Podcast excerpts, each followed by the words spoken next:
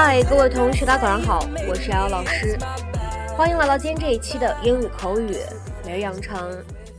在今天这期节目当中呢，我们来学习这样的一段英文台词，它呢依旧是来自于《绝望的主妇》第一季第二十集。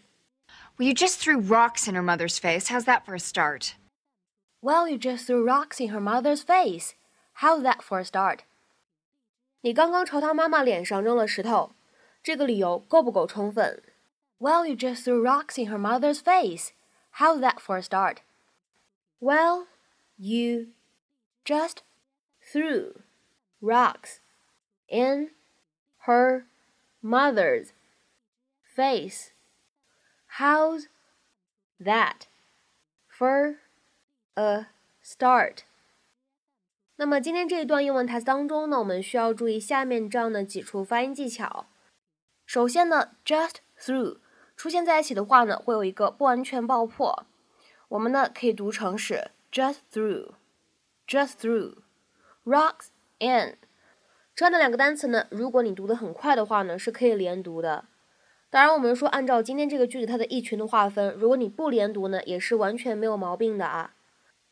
那么再来看一下第二句话当中呢，存在这样的两个发音技巧：that for a 这样的三个单词呢放在一起，前两者的话呢可以有一个不完全爆破，而后两者的话呢可以带一个连读。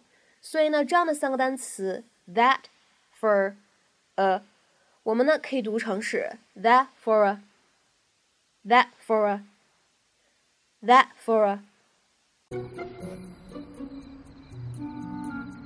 啊 Miss Meyer, I am so sorry. It's just, you know, one pebble wasn't working, so I tried a whole handful. Ow, how? Look, I'll make it up to you. Oh, how? Are you gonna give me your corneas? Mom, lay back. Oh, I just wanted to talk to Julie. She hasn't been returning my phone calls. Well, I'm here now. What do you want? Come on, Julie. I just want to see you again.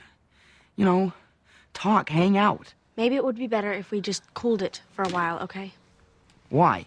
well, you just threw rocks in her mother's face. How's that for a start?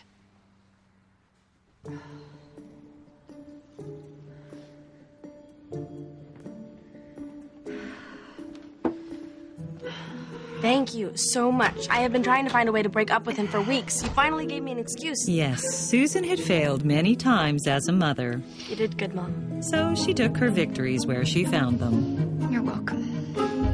在今天这期节目当中呢，我们来学习这样一个短语，叫做 for a start。for a start 这个短语呢，在口语当中使用会比较多一些，用来强调一系列原因、一系列观点当中的第一个， 所以呢，经常可以被翻译成为首先、第一点。It is used to emphasize the first of a list of reasons, opinions, etc. 或者呢，咱们可以直接等同于 in the first place。或者 to begin with。再比如 at the first of a given set of points。那么下面的话呢，我们来看一些例子。第一个，I'm not working there. For a start, it's too far to travel. 我不打算在这儿工作了。首先，路程太远。I'm not working there. For a start, it's too far to travel.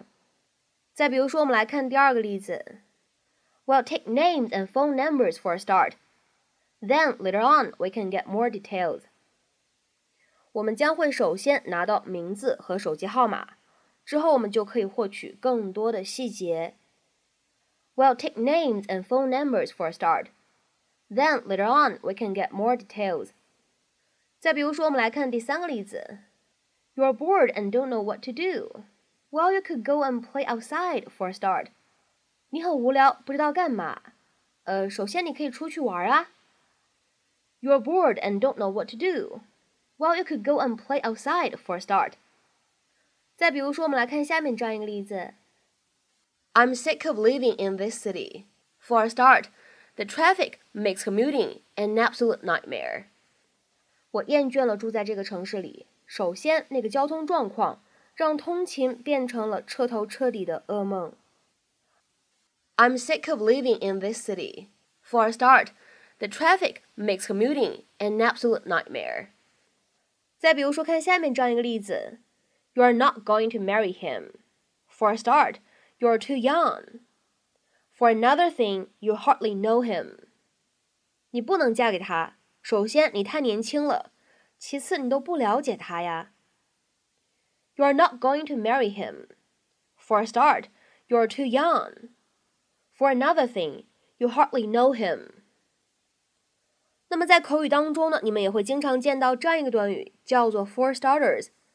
它的话呢，如果描述的是观点或者原因，也可以跟我们今天的 for a start 进行互换使用。比如说下面这样一个例子呢，就可以换啊。大家先来看一下，它是一个对话。第一个人他说，Why did you decide not to go to the concert？你为什么决定不去那个音乐会了？另外一个人回复说，Well, for starters, the tickets were ridiculously expensive. 呃，首先吧，那个票价也贵得太离谱了吧。Why did you decide not to go to the concert? Well, for starters, the tickets were ridiculously expensive. 那么这个对话当中，第二个人呢，他的回答我们就可以使用 Well, for a start, the tickets were ridiculously expensive. 其实呢，就是一个同义表达，可以互换使用。在今天节目的末尾呢，请各位同学尝试翻译下面这样一个句子，并留言在文章的留言区。It comes as a surprise to be reminded that he is 70. For a start, he doesn't look it. It comes as a surprise to be reminded that he is 70. For a start, he doesn't look it. 那么这样一个句子应该如何去理解和翻译呢？期待各位同学的踊跃发言。我们今天这期节目呢，就先讲到这里，拜拜。Take night I caught you sleeping with my best friend.